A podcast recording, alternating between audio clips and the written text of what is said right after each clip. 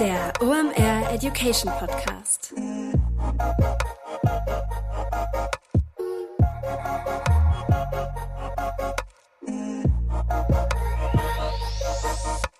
Es ist mal wieder Montag, Zeit für eine neue Folge OMR Education. Mein Name ist Rolf Herrmann, ich bin der Chefredakteur der OMR Reports. Heute mit Jens Bolomski als Gast und ihr wisst genau, worum es dann geht. Es geht um KI und wir sprechen über KI-Fehler, die du auch machst. Was meinen wir damit? Bei keinem anderen Thema da draußen in der Bubble empfindet man so viel FOMO wie beim Thema KI. Aber nach dem Hype ist vor der Arbeit und mittlerweile ist KI ein sehr wertvoller Werkzeugkasten, mit dem man arbeiten kann. Aber bei der Implementierung von solchen Tools, bei der Errichtung von Arbeitsprozessen, bei der Projekterstellung oder auch bei strategischen Entscheidungen kann man sowohl individuell als auch als Organisation eine ganze Menge falsch machen. Wir gehen heute mal so diese größten Standard-Fuck-Ups durch, die Jens da draußen als KI-Experte erlebt hat und vor allem bringt Jens auch immer die Lösung mit, wie man die verhindert. Das spart eine Menge Frustpotenzial, wenn du mit KI arbeitest oder startest, hilft dir direkt Dinge besser zu machen. Und schon mal mein Fazit von der Episode. Ich bin da mit einem sehr aufgeräumten und guten Gefühl rausgegangen, weil das hat echt geholfen, nicht nur eine Menge Druck aus dem Thema zu nehmen, sondern auch die Gedanken in die richtige Richtung zu lenken. Also, lehn dich zurück, rück deine AirPods zurecht und dann viel Spaß mit KI-Fehler, die auch du machst, mit Jens Polomski. Viel Spaß! Kurze Werbeunterbrechung, danach geht's weiter.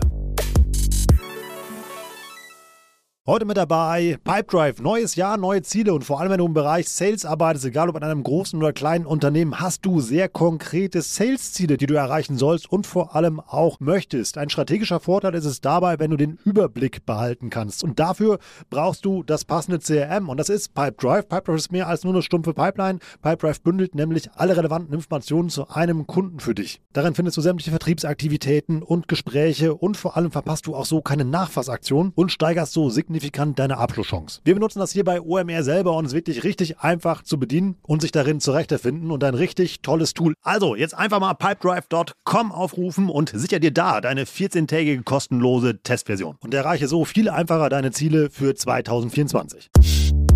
Werbung Ende.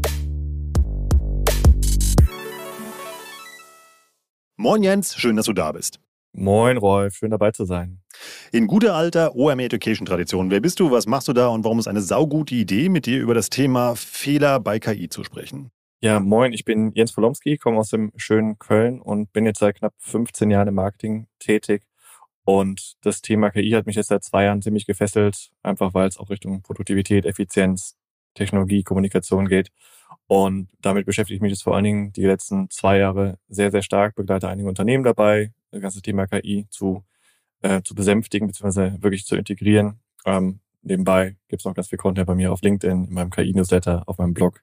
Also das Thema ist äh, mittlerweile eine Passion von mir geworden und nebenbei auch noch Co-Founder von der KI-Plattform, das heißt irgendwie 24-7, ähm, 25-7 wäre noch besser ähm, bei der Geschwindigkeit. Aber e-, einiges, was ich mich so mit dem KI-Thema beschäftige. Bei dem 25-7 kann dir ja die KI helfen. Ähm, da gibt es ja die eine oder andere Möglichkeit, die Effizienz zu erhöhen. Darüber wollen wir auch heute sprechen, beziehungsweise was sich in diesem Thema halt bewegt hat oder was man da einfach falsch machen kann. Lass uns mal zuerst einen kurzen Newsblock machen, weil seit deinem letzten Besuch hier sind ja so ein paar Sachen beim Thema KI passiert. Da haben wir noch alle ChatGPT gefeiert und gesagt, wow, krass, was ist das denn? Und ähm, jetzt ist es ja eine sehr etablierte Technologie, die man ja auch in verschiedensten Bereichen einsetzen kann. Was sind denn da die großen Dinge, auf die man achten sollte? Ja, also ich meine, seit dem letzten Mal ist, ist einiges passiert. Ich glaube, vor allen Dingen für mich persönlich sind viele Sachen passiert, die ich einfach nicht erwartet hätte, äh, muss man ehrlicherweise zugeben. Also auch die Entwicklung, die Technologie, die Geschwindigkeit. Ähm, vor allen Dingen auch, wir hatten am Anfang viel mit Text und ChatGPT irgendwie geredet. Da war das halt irgendwie sehr textlastig. Und gerade über das letzte Jahr ist halt super viel in anderen Medienbereichen halt passiert. Im, im Audio, im Video, im Bildbereich, natürlich sowas wie Midjourney im Bildbereich ähm, enorm krass geworden. Aber für mich als, als Musikliebhaber auch sowas wie Suno, ähm, wo man plötzlich auch aus KI Songs generieren kann mit gesungener Stimme, Runway im Bereich von, ähm, von KI generierten Videos, ähm, viele Unternehmen auch ordentlich Funding bekommen, auch von, von Google teilweise, wie Runway. Ähm, Suno ist mittlerweile in Bing integriert. Also ganz, ganz viel, was da passiert ist, um nicht nur den Textbereich da irgendwie mit generativer KI weiter nach vorne zu treiben, sondern auch andere kreative Bereiche. Und da bin ich an den Möglichkeiten total fasziniert, aber gleichzeitig auch bei den Ergebnissen, die dann kreative Köpfe mit diesen Tools dann auch machen und umsetzen. Und da bin ich sehr gespannt, wie sich das ganze Thema Content im weitesten Sinne noch dieses Jahr und nächstes Jahr so entwickelt. Du bist ja sehr viel auch bei Brands unterwegs oder berätst auch Einzelpersonen und ähnliches beim Umgang mit KI. Was sind denn die häufigsten Fragen, beziehungsweise so eigentlich so diese Standardfehler, die dir halt begegnen, wenn mit KI gearbeitet werden soll oder Menschen mit KI arbeiten? Eine der Hauptfragen ist auf jeden Fall, was darf ich denn damit machen? Also, also ganz oft ist halt so das Thema äh, Legal und Datenschutz noch ein riesengroßes Thema, wo man aber auch natürlich sehr individuell nochmal schauen muss, ähm, inwiefern das dann wirklich einfach zu vorsichtig ist oder ob man da wirklich schon ähm, eine andere datenschutzkonformere Lösung aufbauen muss. Aber gerade so beim, beim Anfang ist, glaube ich, extrem wichtig zu wissen, was diese Systeme eigentlich können. Also so Erfahrungen zu sammeln, äh, nicht zu früh zu bewerten, dass man sagt, ChatGPT kann keine guten Witze erzählen äh, und deswegen ist dieser Chatbot gar nicht so gut, ähm, sondern man unterschätzt teilweise auch die Technologie dann, weil man vielleicht nicht sich genug mit den Fähigkeiten und den Möglichkeiten beschäftigt. Und das ist ganz oft am Anfang ein Fehler, ähm, zum Glück gibt es in vielen Unternehmen halt Leute, die sagen, nee, wir haben da Bock drauf, wir wollen da weiter dranbleiben, um das Ganze auch zu treiben. Ähm, aber manchmal wird es halt auch dann schnell abgewogen, dass man sagt, ja, nee, so geil ist das noch nicht. Äh, wir warten mal. Aber ich glaube, das ist eine Chance, die man dann ähm, verpassen könnte. Wie schaffe ich denn solchen Raum zum Ausprobieren oder auch zum Informieren über das Thema? Ich glaube, die Herausforderung ist, dass wir alle als äh, berufstätige Menschen äh, niemals Langeweile haben gefühlt, gerade irgendwie in der Marketing-Bubble, in unserer Bubble irgendwie nicht und immer zu mhm. viel zu tun haben. Das heißt, hier nochmal Zeit dafür zu schaffen, irgendwie was Neues reinzubekommen, was gegebenenfalls nicht funktioniert, was vielleicht auch Fehler verursacht oder beziehungsweise einfach nicht effizient genug ist und vielleicht nur Kosten verursacht. Das ist, glaube ich, eine Herausforderung. Also ich glaube, man muss sich da als Unternehmen wirklich bewusst schauen, kann man ähm, entweder ähm, je nach Größe interdisziplinäre Teams gründen, die sich damit beschäftigen, kann man einen bestimmten Teil der Arbeit vielleicht zu dem Thema äh, aufsetzen, also einen bestimmten Prozentsatz, kann man irgendwie interne Wettbewerbe schaffen, also irgendein Format zu schaffen, wo man sich als Firma mit diesem Thema beschäftigt und sich auch nähert und vor allen Dingen auch die Leute dazu anhält, sich damit zu beschäftigen und vielleicht auch den Spaß und die äh, ja, Kreativität dann auch in der Technologie zu entdecken, um dann vielleicht auch bei äh, nervigen alltäglichen Aufgaben ähm, da mit der KI ein bisschen, bisschen schöneres Arbeiten zu erschaffen. Ähm, und ich glaube, da muss man halt schauen, was für ein Format da passt. Da habe ich auch in den Unternehmen ganz viele verschiedene Möglichkeiten gesehen. Ähm, aber ich glaube, dann Zeit einzuräumen ist enorm wichtig und sich nicht zu sehr verwirren zu lassen von der Marktdynamik und Geschwindigkeit. Was sind das für Lösungen, die du schon gesehen hast, die du eben angesprochen hast? Ja, also äh, ganz unterschiedlich von von wir, wir schaffen ein interdisziplinäres Team, was einmal die Woche einen Joe Fix hat und sich über KI-Themen austauscht und dann guckt, wie man das in andere Teams reinbringt, mhm. bis hin zu äh, Playground-Lösungen, wo man wirklich auch Tage geschaffen hat, wo Unternehmen sich damit beschäftigen und halt irgendwie auch so, so eine Art Werkbank dafür entsteht, um das dann auszunutzen, bis hin zu internen Wettbewerben, wo dann quasi ausgeschrieben wurde, hey, setzt mal mit generativer KI das und das um. Mhm. Und ähm, dann gab es auch entsprechende Preis, weiß nicht, ob es Preisgelder gab oder ob es Urlaubstage gab, das weiß ich nicht mehr, ähm, aber auch solche Formate können natürlich total spannend sein, um nochmal irgendwie spielerisch an das Thema und explorativ ranzugehen. Cooler Gamification-Ansatz auf alle Fälle. Also so den, den letzten, da kriegt man ja Verlust zu. Voll. Vielleicht mal für den einzelnen Hörer oder immer die Hörerin. Ansonsten ist es ja so, auch wenn man irgendwie ähm, ja, sich mit diesem Thema beschäftigt, da stehst du ja vor einem großen Berg an Möglichkeiten. Und die Frage ist, ist ja, wie fange ich an? Wie finde ich ein Projekt? Eben halt, ist ja eigentlich komplette Informationsflut und Überforderung. Ja, absolut, absolut. Also gerade wenn man sich das letzte Jahr anschaut, ist halt einfach so viel passiert, so viele ähm, von Forschungen, die irgendwie noch nicht auf dem Markt sind, bis hin zu fertigen Tools, bis hin zu Use Cases, die irgendwie da sind, bis hin zu den ganzen FOMO-Kram. Äh, 3000 Prompts als Download und du weißt nicht, wo du anfangen sollst, weil du plötzlich 3000 Prompts hast. ähm, also, oder auch definitiv auch ja. mehr. Und ich glaube, das ist schwierig und auch definitiv eine Herausforderung. Ich glaube, was aber wichtig ist, man man sollte bei den Grundlagen anfangen. Also auch mal schauen, ähm, was mache ich eigentlich den ganzen Tag und ähm, mal wirklich bei sowas wie ChatGPT anfangen, wo meiner Meinung nach echt aktuell so der größte Hebel drin ist. Ähm, mhm. Also natürlich ist Bilderstellung und Videostellung alles ganz spannend, aber da sind wir auch rein qualitativ und rechtlich oft noch nicht in dem Punkt, wo man sagt, wir drücken auf Knöpfchen und dann ist fertig. Aber gerade bei ChatGPT und in, im Bereich der internen Prozesse kann man halt extrem viel schon herausholen, wenn man sich einfach da mit der Grundlage beschäftigt. Und Fakt ist einfach, ChatGPT ist halt aktuell noch mit dem GPT-4-Modell, also mit dem bezahlten Modell in der Plus-Version, ähm, das leistungsstärkste noch. Mal gucken, wie sich das entwickelt. Das heißt, hier hat man einen sehr einfachen Zugang zu einem sehr guten Tool, zu einem sehr günstigen Preis. Und dann ist eher die Herausforderung, zu reflektieren, was mache ich eigentlich den ganzen Tag, um halt herauszufinden, wie kann das vielleicht auch nochmal unterstützen. Kann ja auch was Privates sein, beispielsweise, wo man sagt, davon ist man hart genervt, weil es einfach sehr viel Zeit kostet und irgendwas, was digital ähm, ist. Vielleicht kann man damit dann auch starten. Absolut. Also ein Case, wo ich mich letztes Mal extrem gefreut habe. Ich habe unterwegs am Bahnhof bei einer Versicherung angerufen, habe mich beschwert, dass die Prozesse nicht digital genug sind. Ähm, dann hieß es ja, kann ich Ihnen jetzt an der Software, der Hotline nicht helfen? Schicken Sie doch mal eine E-Mail. Zum Glück kein Brief, aber schicken Sie eine E-Mail. Dann habe ich quasi am Handy mit der ChatGPT-App eine sehr freundlich, aber direkt formulierte E-Mail formuliert. Die war Copy-Paste-Basic, ziemlich perfekt. Hätte keine Lust gehabt, das am Rechner zu tippen mhm. und habe dann äh, sehr viel Zeit gespart mit solchen Prozessen. Ich glaube, die Awareness dafür ist halt einfach das, was irgendwie nach und nach sich entwickelt. Aber das ist ja schon so die individuelle Nerd-Anwendung, so ein bisschen. Ja. das stimmt schon, aber das ist ja auch sowas, was man in letzter Zeit ja sehr häufig hört. Wie gesagt, eben halt, wenn man da auch vielleicht strategisch drauf guckt, eben mal, das ist ja, wo sind denn die Cases da draußen? Warum gibt's noch nicht die 3000 Prompts, sondern die Liste mit den 20 besten Marketing-Cases zum Thema ChatGPT oder KI? Also die gibt's ja schon. Also das ist ja auch schon äh, einige Blogartikel, die irgendwie so ein listige Format einiges haben. Also ich meine, man hört sowas von DM GPT und Bosch GPT. Und das ist natürlich auch gutes Marketing, wenn man damit rausgeht und sagt, wir nutzen sowas, wir sind innovativ. Hm, aber ich glaube, die, die wirklich großen Hebel, und das merken wir auch bei Specto, sind halt bei den internen Prozessen, die oft sehr individuell sind. Theoretisch könnte man damit rausgehen, aber es würde wahrscheinlich für niemand anderen passen. Und vielleicht möchte man das auch gar nicht kommunizieren. Also ich glaube, die internen Prozesse, die individuellen, sind oft die, die größten Hebel, aber da sitzt dann wahrscheinlich das Marketing auch nicht da und sagt, wir machen da jetzt irgendwie mal eine große Case Study draus, ähm, sondern wird dann eher mal was anderes erarbeitet. Und ich glaube, was man sich auch überlegen muss, gerade so beim Thema Content, ist halt auch die Frage, will man auch kommunizieren, dass der komplette Inhalt von jeglichen Social Media Posts bis zum Blog, bis zum Magazin, bis zu keine Ahnung was, komplett mit generativer KI erstellt wurde, kommt ein bisschen auf die Marke an und auch die Zielgruppe, wie das vielleicht auch aufgenommen wird. Also ich glaube, da spielen auch solche Faktoren eine große Rolle. Ich glaube, dieses Thema Wertigkeit spielt damit noch so auf der Nutzerseite halt noch eine Rolle. Und auf der anderen Seite ist es ja auch oft ein Wettbewerbsvorteil, den man sich baut. Zum Beispiel, ich habe einen ähm, Chatbot, der ist mir aufgefallen, da war ich auf der Seite, das war so ein klassischer Chatbot, wo du machst irgendwie von der, ist ein Freizeitpark, Efteling heißt der. Und das war noch so der Klassiker, ging nur auf Englisch, musst halt eine Frage stellen. Irgendwie jetzt ein halbes Jahr später, wenn du auf die Seite gehst, kannst du dann eine native Unterhaltung in deiner Muttersprache führen, die auf sehr hohem Niveau stattfindet und sich auch als Nutzer einfach sehr natürlich anfühlt. Ähm, ich habe ihn sogar gefragt, bist du eine KI? Äh, und dann kam halt, mein Schöpfer nennt mich, wie nannte er sich irgendwie produktive Roboter oder sowas, irgendwie dann als Antwort eben mal zurück. Aber da steht ja vorne halt kein Schild dran, hey Leute, wir benutzen jetzt KI und deshalb ist ja eure Interaktion, eure Zufriedenheit halt irgendwie besser, weil das ja auch interner sind, die man ja gar nicht rausgeben möchte, weil man ja eine Effizienzsteigerung erzielt hat an der einen oder anderen Stelle, oder?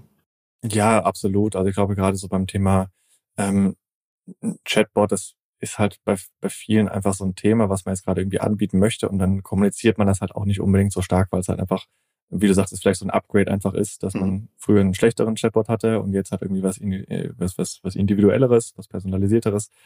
Ähm, und ich glaube, da, da werden einem wahrscheinlich unbewusst immer mehr Use Cases begegnen, auch im täglichen Surfen, aber steht ja da nicht der große äh, ChatGPT oder KI-Stempel oben drauf.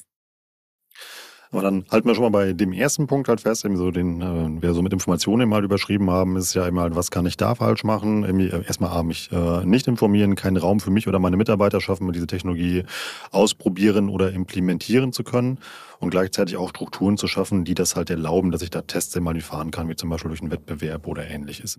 Ja, absolut. Und ich glaube, man, man darf sich auch gerade, wo du Wettbewerb angesprochen hast, auch nicht zu verrückt machen. Also ich habe ganz viele Gespräche mit Unternehmen, die das Gefühl haben, äh, sie verlieren den Anschluss, weil, das Unterne weil die Wett Wettbewerbskollegen äh, bestimmt alle viel, viel weiter sind.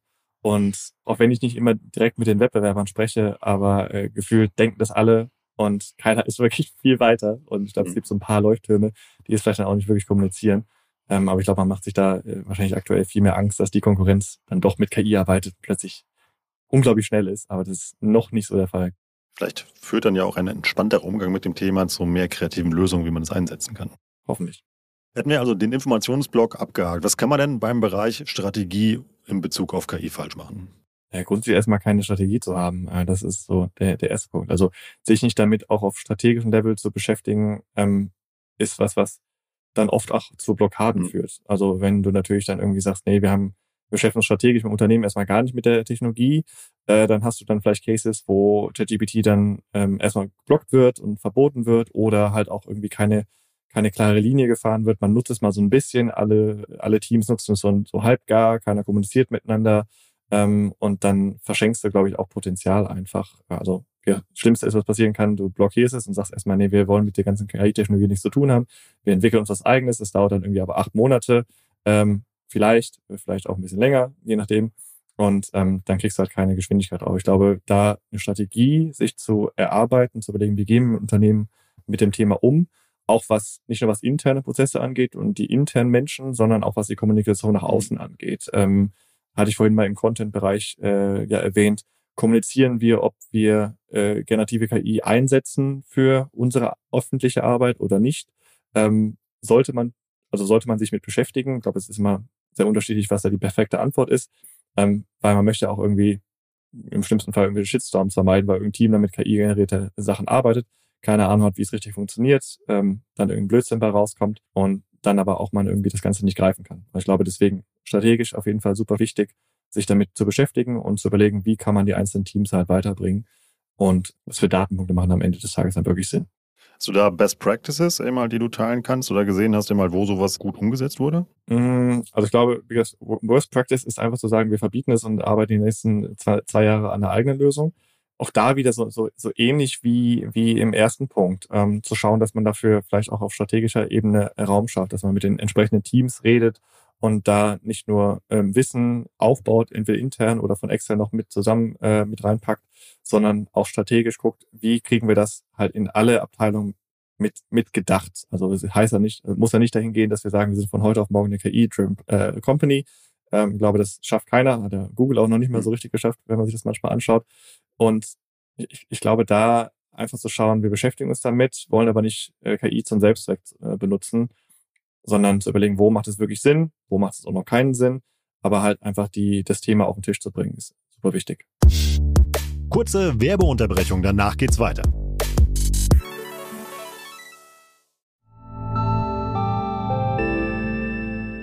Werbung.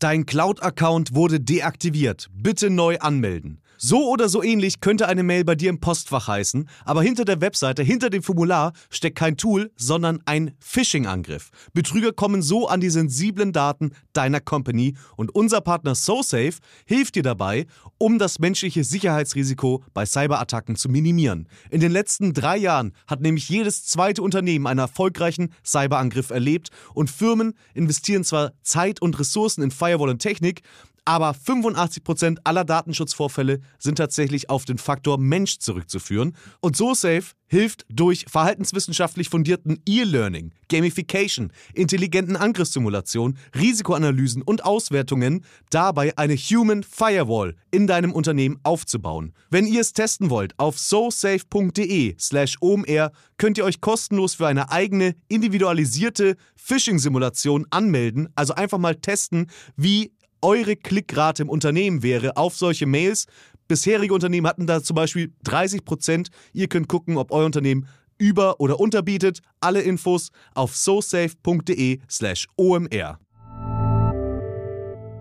Werbung Ende.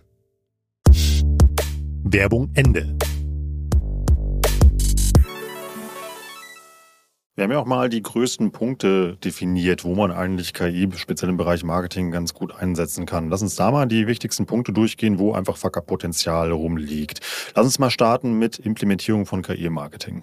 Mm, ja, gut, bei der Implementierung ist natürlich der im Marketing natürlich der Punkt, wenn du mit dem Content falsch umgehst, sag ich mal, und dann irgendwelchen qualitativ minderwertigen Content raushaust, äh, das ist natürlich ein großer Fuck-up, wenn da der, der Mensch im, im Loop quasi nicht mehr da ist und die Qualität einfach äh, aufgrund der angeblichen Produktivität äh, auf der Strecke bleibt. Ich glaube, das sollte man definitiv vermeiden und auch zu schauen, ähm, wo sind Datensilos, die dann entsprechend verbunden werden können. Wo habe ich schon Daten aufgebaut? Wo sind gegebenenfalls Schnittstellen, die benutzt werden können, um dann nicht äh, neue Silos zu schaffen und dann sagt, wir haben jetzt irgendwie hier nochmal ein KI-Tool, das werkelt auch irgendwie so alleine rum und die 20 anderen Silos, die wir haben, auch irgendwie. Also da wirklich zu schauen, ähm, wie kriegt man da äh, das schöne Big Picture irgendwie hin, was man im Marketing eigentlich macht und wie kann generative KI dann quasi die Lücken auch füllen, anstatt zu sagen, wir machen jetzt irgendwie 3000 KI-Projekte auf. Also man muss den Prompt nicht immer neu erfinden. Im besten Falle speichert man sich ihn ab. also eine Wissensdatenbank braucht man da ja auch, oder? Dass, man also, dass ja verschiedene Leute eben halt dann darauf zugreifen können. Weil ansonsten hat man ja diese Silos eben halt, die du angesprochen hast. Ich habe meine schöne Excel-Tabelle, die ich mir dann mit ChatGPT halt eben optimiert habe und sage, hey, guck mal, da sind jetzt die Sachen halt irgendwie drin.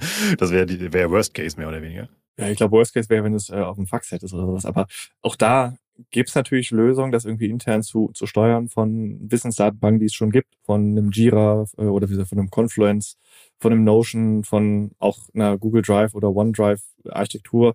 Ähm, da das Ganze dann nicht so silomäßig auch im Wissensbereich zu denken, ist enorm wichtig. Und da gibt's auch wieder, wie gesagt, einfache Lösungen, das einmal eine Excel-Tabelle zu packen, die dann aber auch zu teilen und dass man dann eine Wissensdatenbank aufbaut. Das muss dann nicht irgendwie äh, die große technische Lösung sein, sondern es kann auch einfach sein. Aber hier auch guter Punkt, nicht diese Wissenssilos aufzubauen, ist extrem wichtig.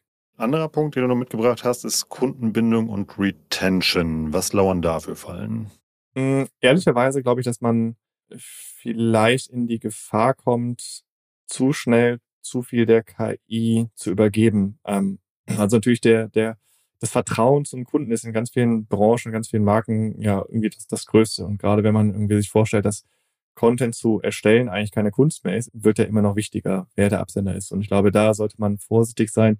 Gerade je näher es an Kunden geht, je näher man irgendwie personalisierte Ergebnisse schafft, dass man da nicht zu schnell sagt, ah, wir lassen jetzt komplett die KI machen, die schreibt jetzt alle ähm, alle Personalisierungs- oder alle alle E-Mails, äh, ist in jedem Touchpoint mit drin, ähm, sondern da zu schauen, wie macht das jetzt gerade schon Sinn? Man kann ja auch so, so weitergehen Richtung KI-Avatare, was ja dann auch Richtung Kundenbindung schon gehen kann da wirklich einzuschätzen, was bringt jetzt wirklich schon Mehrwert, ähm, wie kann man vielleicht dann Prozesse einzeln nochmal ein bisschen justieren, anstatt zu sagen, ähm, wir machen jetzt Kundenkommunikation nur noch mit KI. Ähm, also hier zu voreilig zu sein, würde ich sagen, ist da ein Risiko. Das gleiche kann man ja eigentlich auf den Punkt Datenarbeit mit KI übertragen, oder? Absolut. Also beim Thema Daten ist halt auch immer der Punkt, die Modelle, also was wie ChatGPT, halluzinieren ja. Das heißt, dadurch, dass sie ja bestimmte Wortbereiche immer nur vorhersagen, hast du ja trotzdem die Möglichkeit, dass mal etwas falsch vorhergesagt wird. Das heißt, gerade bei ähm, spezifischen Daten muss man natürlich gucken, wie arbeitet man mit der Technologie. Ähm, und auch hier der Punkt, nicht einfach zu sagen, ich packe hier äh, die ähm, wichtigsten Kennzahlen rein und dass wir irgendwas ganz, ganz Komplexes rausschmeißen und die KI wird das schon ja. richtig machen, sondern hier der, sich mit der Technologie natürlich nicht extrem tief, aber so Grundsätze beschäftigen und einzuschätzen, was kann das schon wirklich machen?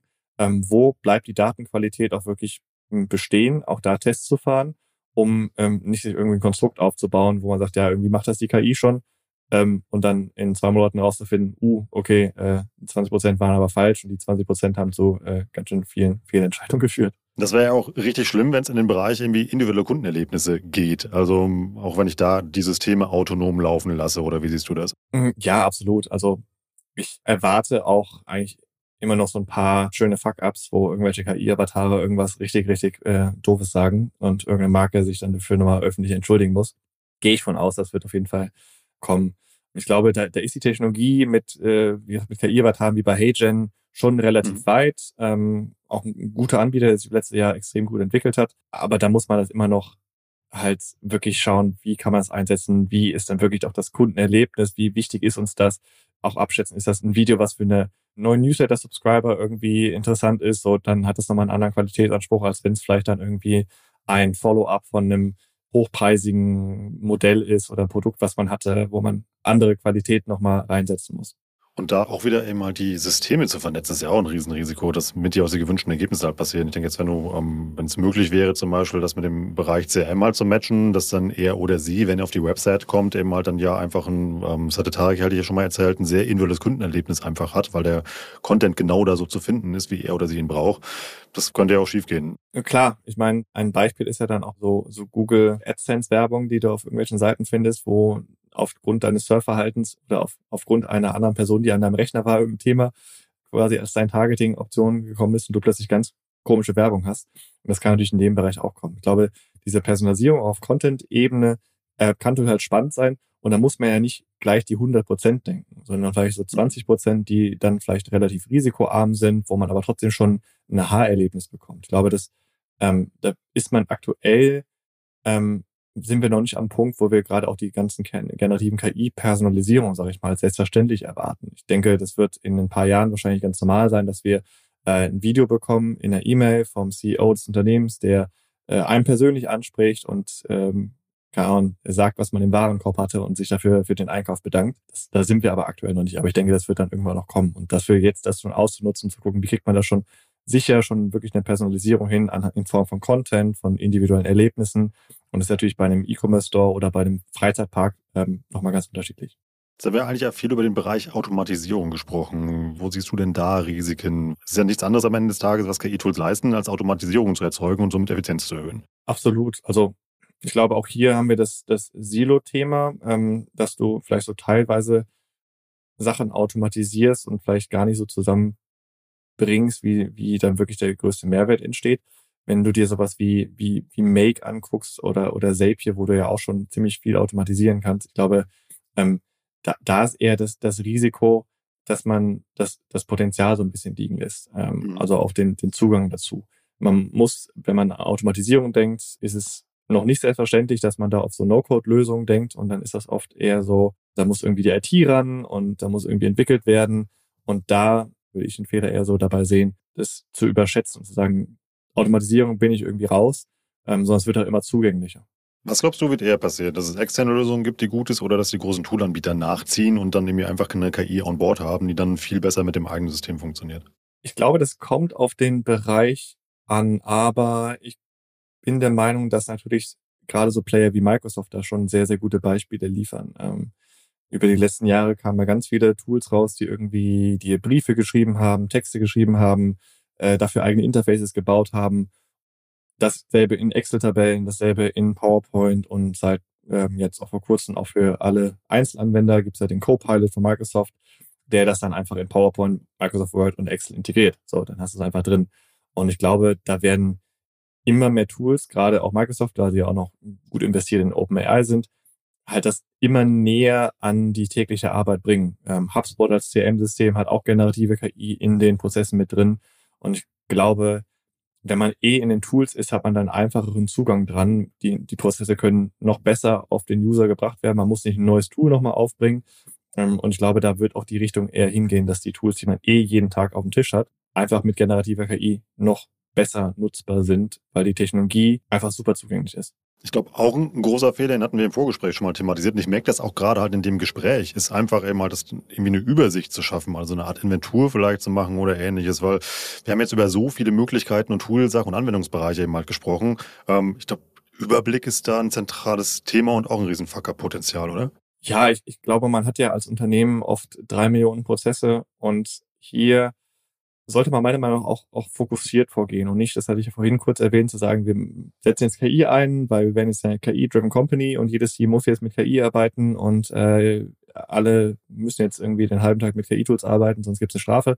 Ähm, ich glaube, zu gucken, wie kann man denn damit klein starten? Wie, was macht man eigentlich den ganzen Tag? Und das auch wirklich von, äh, man schnappt sich ein Team, einen Bereich, das kann im Marketing wie Social sein, das kann Content mhm. sein, das kann aber auch Sales sein und setzt sich da nochmal zusammen und überlegt, was machen wir eigentlich den ganzen Tag, was haben wir für Prozesse? Und die dann auf dem Flipchart oder im Miro mal zu visualisieren und dann zu schauen, wo könnten wir denn mal validieren, ob generative KI da einen Impact hat und dann sich mit diesem Projekt beschäftigen, ein Projektteam draus bauen, äh, da das Ganze auch transparent zu halten in der Company, ähm, zu schauen, funktioniert's, was, was ist der, der, der Outcome davon? Ähm, und das lieber so anzugehen, anstatt zu sagen, wir schmeißen jetzt ChatGPT Premium oder Plus in alle Teams rein und dann wird schon irgendwas bei rauskommen. Ähm, dann passiert am Ende des Tages meistens leider gar nichts. Oder ganz viel Chaos. was ist denn so ein Chaos, was entstehen kann?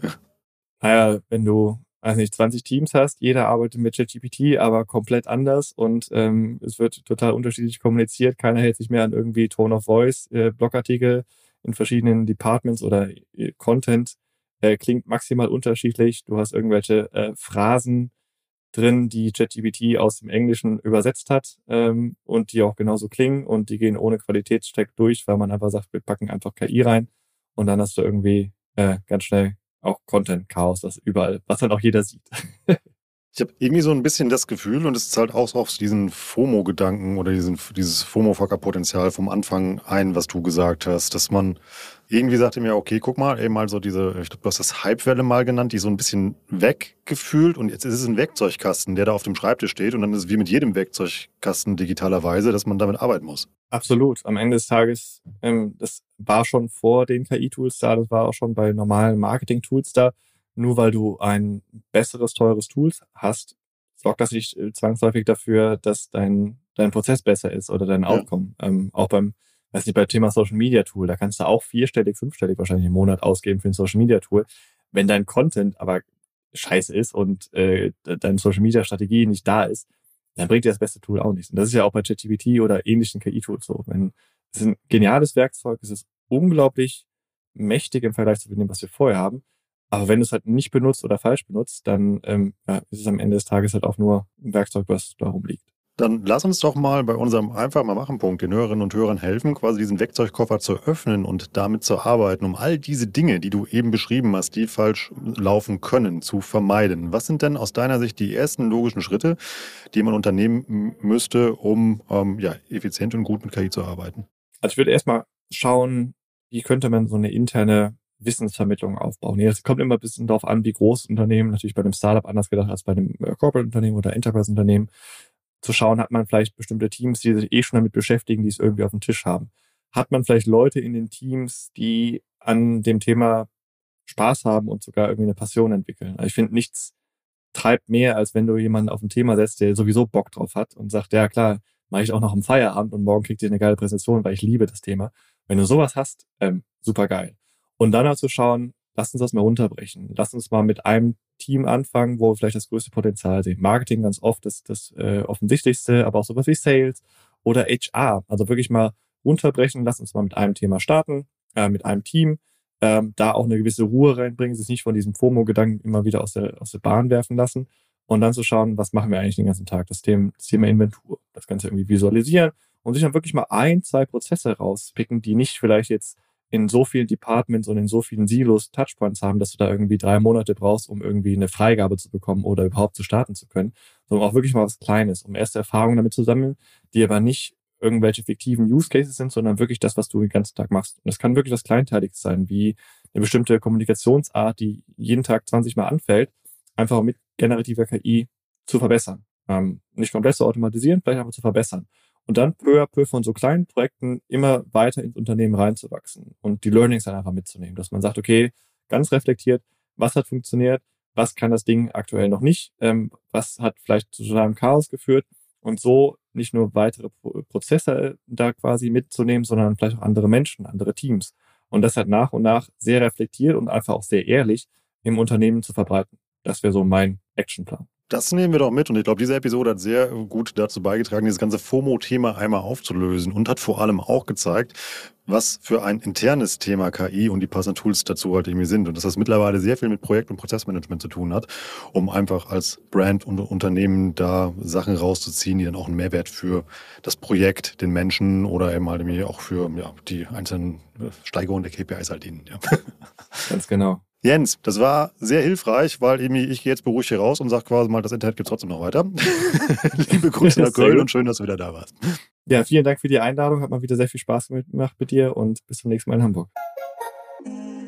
Das war wieder richtig spannend. Ich habe eine Menge gelernt. Ich hoffe ihr auch. Was ich an Jens immer mag, ist wirklich dieser Überblick. Zum einen über die Toolwelt, über strategische Entwicklungen, die da unterwegs sind und vor allem das dann immer richtig einordnen zu können. Und ich glaube einfach mal dieses also dieses Durchatmen auf dem Thema und dadurch da einen Raum im Kopf zu haben, um die richtigen Entscheidungen treffen zu können, ist im Moment das Wertvollste, was du beim Thema KI erreichen kannst. Ich hoffe, dir hat diese Episode dabei geholfen. Dann lass uns gerne fünf Sterne bei Apple Podcast da oder noch besser eine kurze Rezension zu dem Thema. Und noch ein kurzer Hinweis in eigener Sache. Wenn du dich zum Thema KI aufschlauen willst, dann schau einfach mal vorbei bei omr.com slash education. Da findest du speziell in unserem Seminarbereich viele verschiedene Formate, wo unter anderem Jens auch als Experte auftritt. Und da kannst kannst du richtig wertvolles Wissen mitnehmen, um dein KI-Game noch aufs nächste Level zu heben. Also einfach mal auf omr.com slash education gehen, schau dir da mal alles zum Bereich KI an und du weißt ja, mit dem guten alten Gutscheincode Warenkorb bekommst du auch noch 10% zum Beispiel auf einem Platz bei einem unserer Deep Dives. Ich bin Rolf, das war OM Education für heute. Tschüss aus Hamburg. Ciao, ciao.